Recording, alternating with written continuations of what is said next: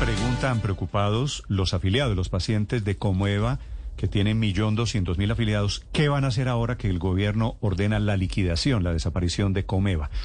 El doctor Fabio Aristizábal tomó la decisión, es el superintendente de salud. Señor superintendente, muy buenos días. Buenos días, Néstor. Me alegra mucho saludarlo. Muchas gracias por invitarme a su programa, a la audiencia de Blue y a la mesa de trabajo. Pues, doctor Aristizábal, quisiera que usted le explicara a esos afiliados de Comeva para dónde van. Néstor, importante, aquí tomamos la decisión de proteger la vida, como usted lo decía, de un millón doscientos mil colombianos. Cuando la superintendencia ordena la liquidación de una EPS, es el Ministerio de Salud el encargado de trasladarlos, de pasarlos a otras EPS, primero que no tengan medida de vigilancia especial, segundo que tengan los indicadores, las inversiones líquidas para poder respaldar esos pasivos y que tenga una buena red. El ministerio tendrá cinco días para trasladar todos los usuarios, dependiendo del departamento, a estas EPS que hoy cuentan con unos indicadores mucho más sanos. Me refiero, Néstor, a Sanitas, Alianza Salud, Compensar, Suramericana, Salud Total, la nueva EPS. Estas son las EPS que van a recibir la población.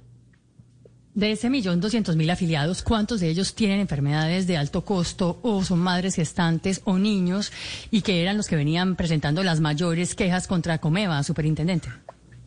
María Camila, ¿cierto? Paola.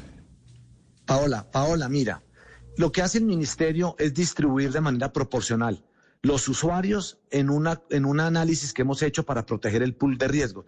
Los pacientes que tengan enfermedades catastróficas o de alto costo, sea cáncer, VIH, enfermedades renales, hemofilia, estos son trasladados proporcionalmente, dependiendo del departamento, a cada EPS.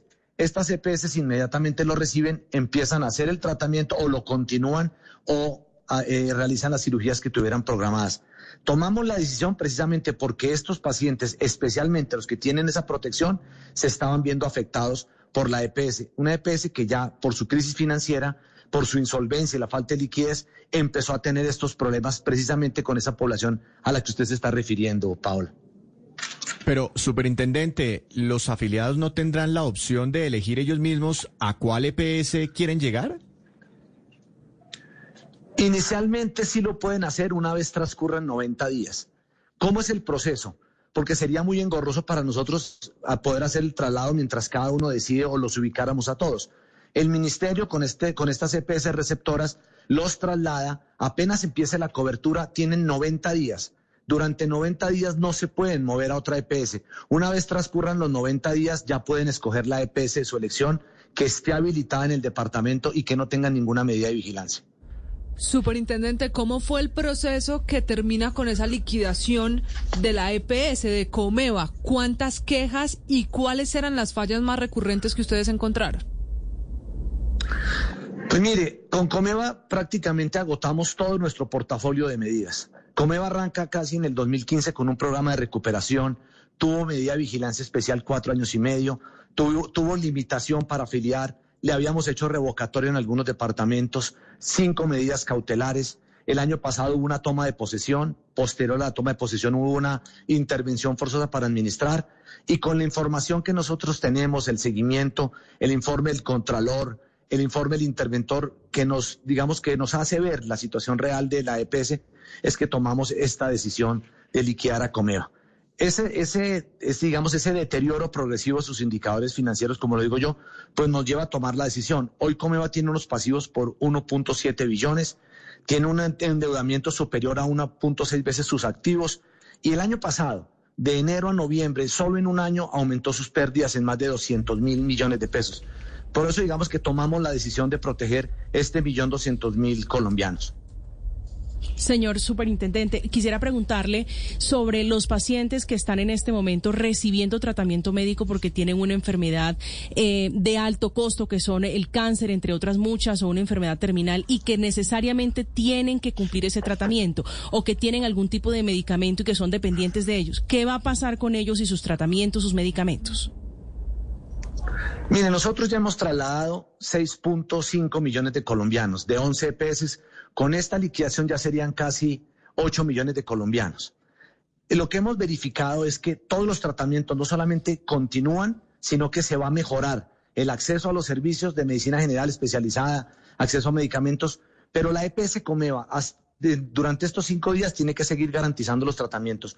Una vez lo reciba la EPS que lo recibe, no va a haber ningún traumatismo. Continúan con sus tratamientos en casi siempre, inclusive con los mismos proveedores. Obviamente la población va a estar más tranquila, mejora muchísimo la atención.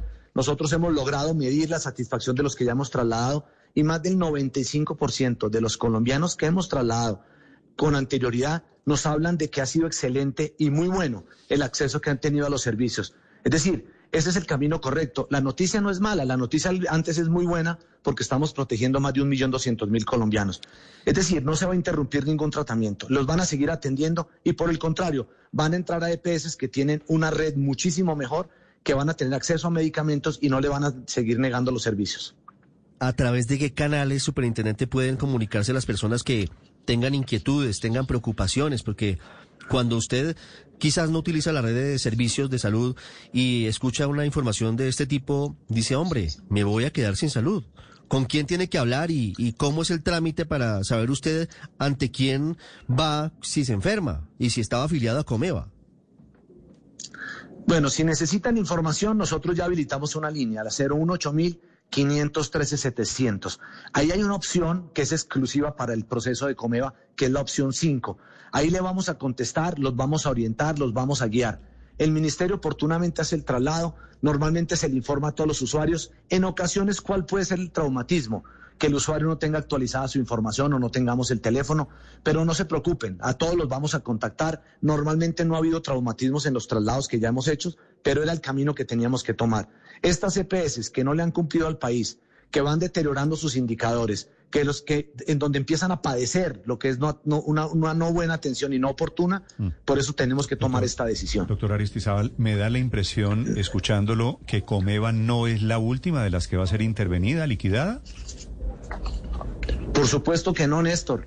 Yo llevo cuatro años muy contundente contándole al país que la EPS que no le cumpla a los colombianos, que no mejore sus indicadores, hay que sacarla del sistema, Néstor.